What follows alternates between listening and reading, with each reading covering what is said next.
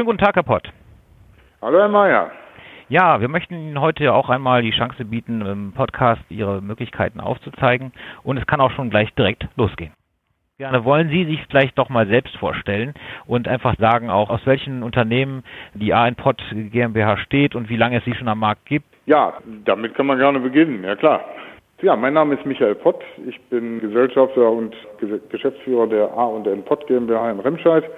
Ein Unternehmen mit einer langen Tradition. Der älteste Unternehmensteil wurde 1899 gegründet, hier am Standort in Remscheid und dann kam in den 1939er Jahren kam die Firma Paul Pott dazu, später die MTech Metalltechnik. Und dann hat man dieses Unternehmen 2014 zur A&N Pott GmbH verschmolzen und ja, seit der Zeit beschäftigen wir uns eben mit einem Namen, aber immer noch mit drei unterschiedlichen Produktionsbereichen. Wir hatten ja vor kurzem nochmal Kontakt gehabt. Es ging dem, bei dem Thema um die richtige Suchbegriffsfindung. Wir hatten dort das Thema Schneidtechnologie ganz besonders im Auge. Ja, was ist denn, was ist denn das Hauptprodukt der Schneidtechnologie bei der Firma Einpot? Wir sind im Bereich der industriellen Schneidtechnik unterwegs. Das heißt, wir fertigen für nahezu alle Industriebereiche spezielle Maschinenmesser. Das können Standardmesser sein zum Schneiden von Folie zum Beispiel. Das geht aber hin bis zu speziellen ja, Schneidwalzen, die wir für die Medizintechnik herstellen, um zum Beispiel menschliche Haut für Transplantationen zu schneiden.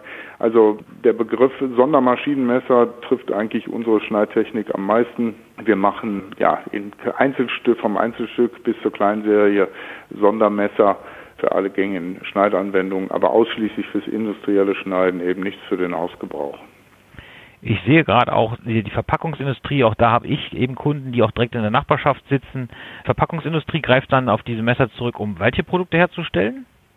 Ja, mit der Verpackungsindustrie sind wir verbandelt in Bezug auf das Schneiden von zum Beispiel Verpackungsfolien, Kartonagenverpackungen, ja, die in irgendeiner Form, wenn man solche Fallschachteln sieht, die müssen ja in irgendeiner Form vorher aus einem Bogen Pappe herausgeschnitten werden, die werden dann zusammengefaltet und entsprechend verklebt. Solche Messer stellen wir her aber auch Perforationsmesser, um ja zum Beispiel Mülltüten oder Verpackungstüten zu ja, zu perforieren, damit man sie dann später abreißen kann, wenn zum Beispiel einzeln verpackte Ware, ob das jetzt Spritzen, Kanülen oder sowas ist, die gibt's ja teilweise dann eben verpackt und dann kann man die einzelne Verpackung abreißen. Solche Dinge machen wir. Also eigentlich in allen gängigen Bereichen sind wir da unterwegs, verpackungstechnisch. Ich hatte mal auch kurz die Möglichkeit, in den Betrieb, in die Produktion selber reinzuschauen. Wie werden denn die ja, Maschinenmesser bei Ihnen genau hergestellt? Ja, wir sind dadurch, dass wir ja in drei Produktionsbereichen unterwegs sind, jetzt nicht nur im Bereich der Maschinenmesserherstellung, sondern darüber hinaus auch noch Maschinenbauteile und Stanzwerkzeuge herstellen, haben wir einen sehr großen Maschinenpark mit vielen, vielen verschiedenen Maschinen und Bearbeitungsmöglichkeiten. Insofern beginnen wir bei uns natürlich klassisch mit, mit dem Zuschneiden von Rohmaterial. Dann geht's über alle gängigen Fräsbearbeitungsverfahren vom normalen Dreiachsfräsen bis hin zum Fünfachsfräsen. Wir können entsprechende NC-Drehtechnik anbieten. Also manche Messer müssen also auch gedreht werden. Wir bilden bei uns sämtliche Schleifverfahren auf, ab, ob das jetzt Peripherieschleifverfahren sind, im Flachschleifen, im Rundschleifen, im Rundtischschleifen, Diskoschleiftechnik, Erodiertechnik. Also bei uns ist eigentlich alles, was man zum Herstellen von industriellen Messern benötigt, ist als Fertigungsverfahren bei uns im Hause vorhanden, sodass wir da auch relativ unabhängig sind von ja, unseren Marktbegleitern oder aber auch von zusätzlichen Unternehmen, die uns zuarbeiten. Also hier und da haben wir sicherlich ein paar Dinge, die wir eben nicht darstellen können, die wir auch zukaufen, aber fast alle Verfahren bilden wir im eigenen Hause ab.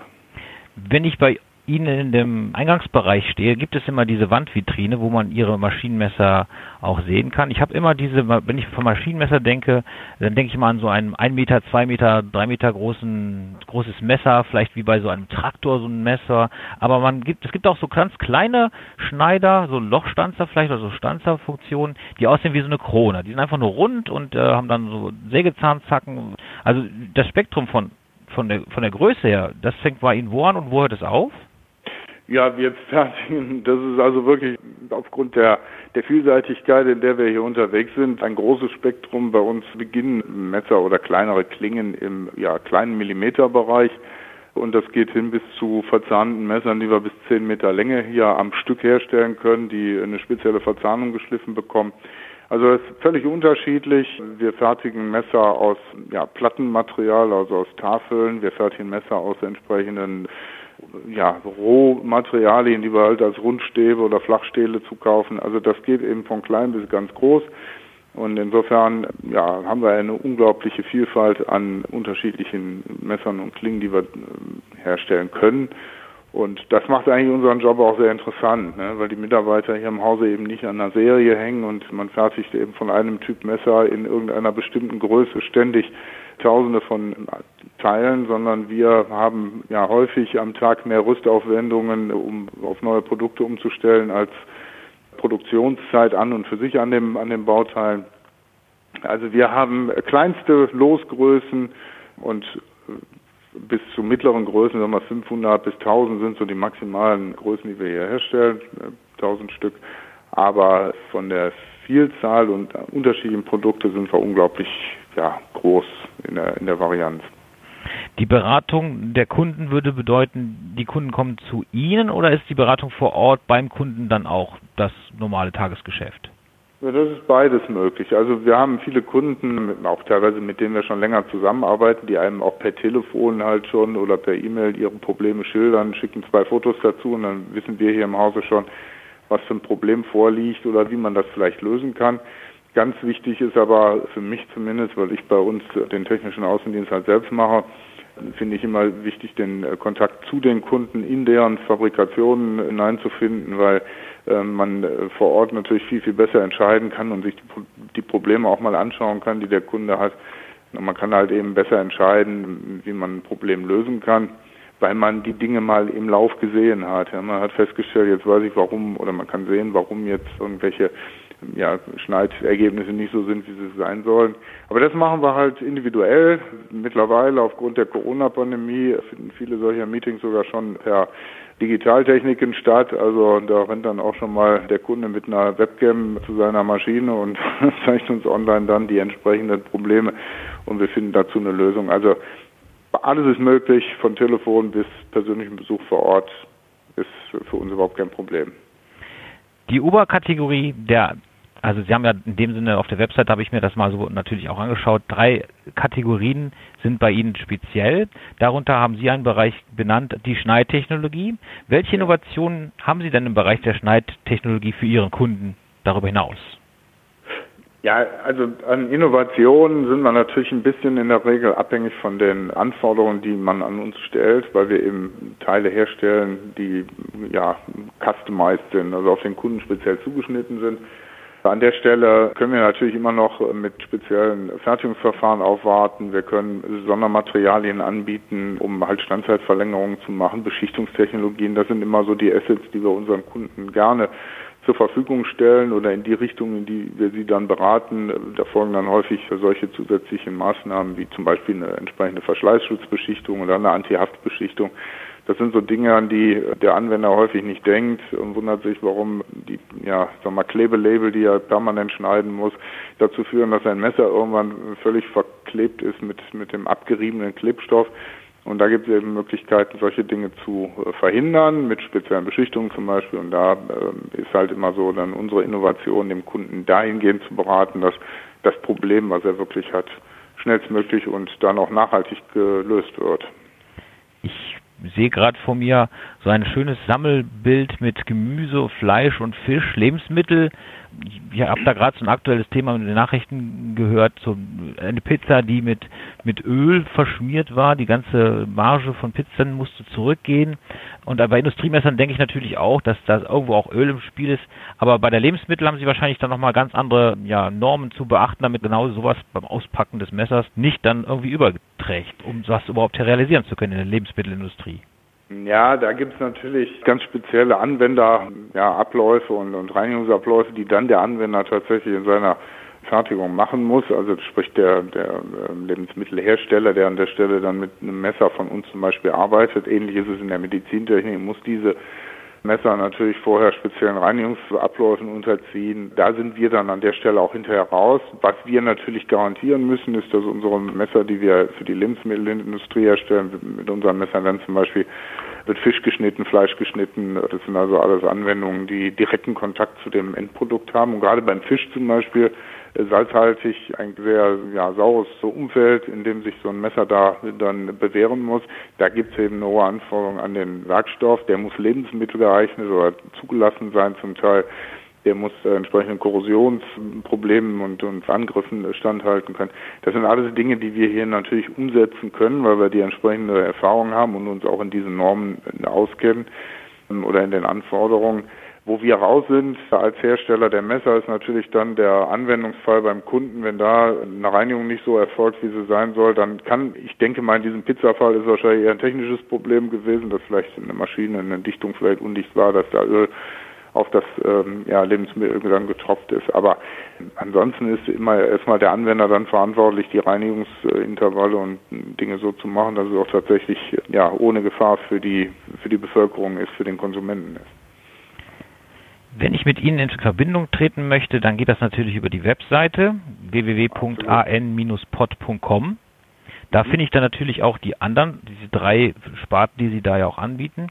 Ja. Ähm, das wären dann einerseits, wir hatten gerade heute jetzt mal über die Neitechnologie gesprochen. Was, Sie haben aber noch zwei andere Standbeine?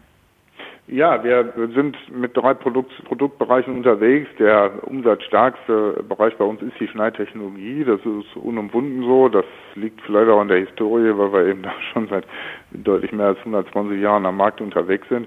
Der zweite Teil ist der Bereich, der manchmal auch in die Schneidtechnologie schon hineinspielen kann. Wir stellen Maschinenbauteile her, wir stellen vor allen Dingen hochpräzise Maschinenbauteile her mit sehr engen Toleranzanforderungen. Das machen wir aber eben nicht nur im Einzelteil- oder Kleinstückzahlenbereich, sondern wir bieten auch komplette Baugruppen und ja, Komponentenfertigung an, inklusive der entsprechenden Montagen.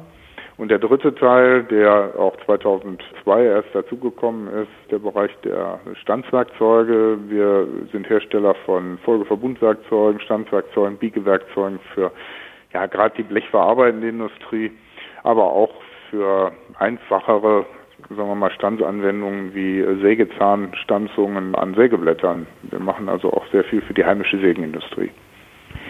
Jetzt stellt man sich auch immer die Frage, warum oder wieso ausgerechnet A in Pot? Ich habe jetzt auf der Webseite ein ganz großes, in roten, großer Schreibweise auch die Möglichkeit gesehen, dass Sie jetzt in der vielleicht auch Krise geschuldet ähm, dem Kunden etwas entgegenkommen können.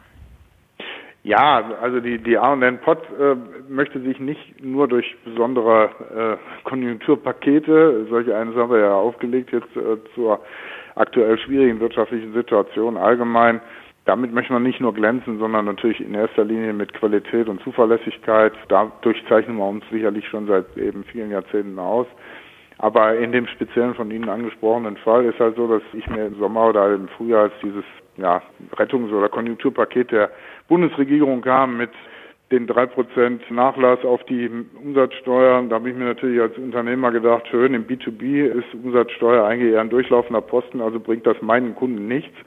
Und dann haben wir überlegt, wir möchten gerne unseren Kunden was Gutes tun, uns selbst natürlich auch, weil wir uns erhoffen, damit natürlich auch den einen oder anderen Kunden noch zu einer Entscheidung äh, zu unseren Gunsten zu bewegen, dass wir eben allen Kunden bis einschließlich 31.12. für jede Bestellung drei Prozent Sonderrabatt einräumen.